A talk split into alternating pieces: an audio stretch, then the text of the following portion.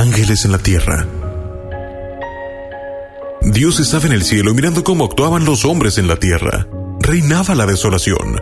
Más de seis mil millones de seres humanos son pocos para alcanzar la magnificencia divina del amor. Suspiraba el Señor. El Padre vio tantos hermanos en guerra, esposos y esposas que no completaban su espíritu, ricos y pobres apartados, sanos y enfermos distantes, libres pero a la vez esclavos. Un buen día, reunió a un ejército y les dijo, Pueden ver los seres humanos, necesitan ayuda, tendrán que bajar a la tierra. ¿Nosotros? Preguntaron los ángeles ilusionados y asustados, pero llenos de fe. Sí, ustedes son los indicados. Nadie más podría cumplir esa tarea, dijo el Señor. Hice al hombre la imagen y semejanza mía, pero con talentos especiales cada uno. Permití diferencias entre ellos para que juntos formaran un reino. Unos alcanzarían riquezas para compartir con los pobres, otros gozarían de buena salud para cuidar a los enfermos. Unos serían muy sabios y otros muy simples para procurar entre ellos sentimientos de amor, admiración y respeto. Los buenos tendrían que rezar por los que actuaran como si fueran malos.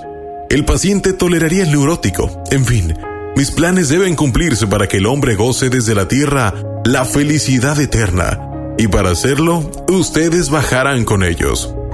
¿De qué se trata? preguntaron los inquietos angelitos.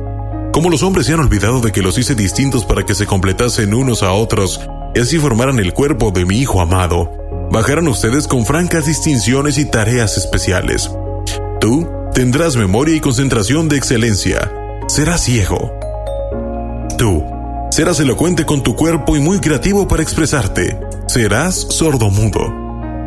Tú tendrás pensamientos profundos y escribirás libros. Serás poeta, pero tendrás parálisis cerebral.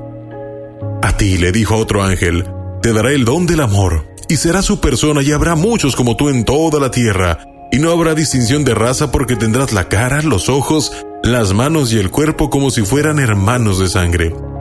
Tú tendrás síndrome de Down Tú, le dijo a otro, serás muy bajito de estatura y tu simpatía y sentido del humor llegarán hasta el cielo. Serás gente pequeña. Tú vivirás en la tierra, pero tu mente se mantendrá en el cielo. Preferirás escuchar mi voz que la voz de los hombres. Tú, mi querido hijo, tendrás autismo. Y a ti, último angelito, serás hábil como ninguno, pero te faltarán los brazos y harás todo con las piernas y la boca. Los ángeles se sintieron muy contentos y felices por las distinciones del Señor, aunque les causaba una enorme pena apartarse del cielo para cumplir su misión. ¿Cuánto tiempo viviremos sin verte, Señor? ¿Cuánto tiempo lejos de ti? No se preocupen, estaré con ustedes todos los días. Además, esto solamente durará unos cuantos años. Está bien, Padre, solo un instante en tu reloj eterno.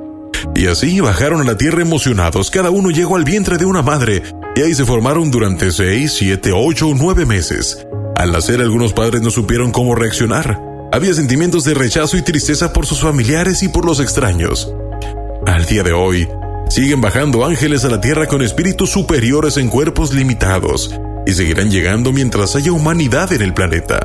Como los ángeles, saben que su misión y sus virtudes son unión, fe, esperanza y caridad, y estas son gobernadas por el amor, ellos han sabido perdonar y con gran paciencia pasan la vida iluminando a todo aquel que los ha querido amar.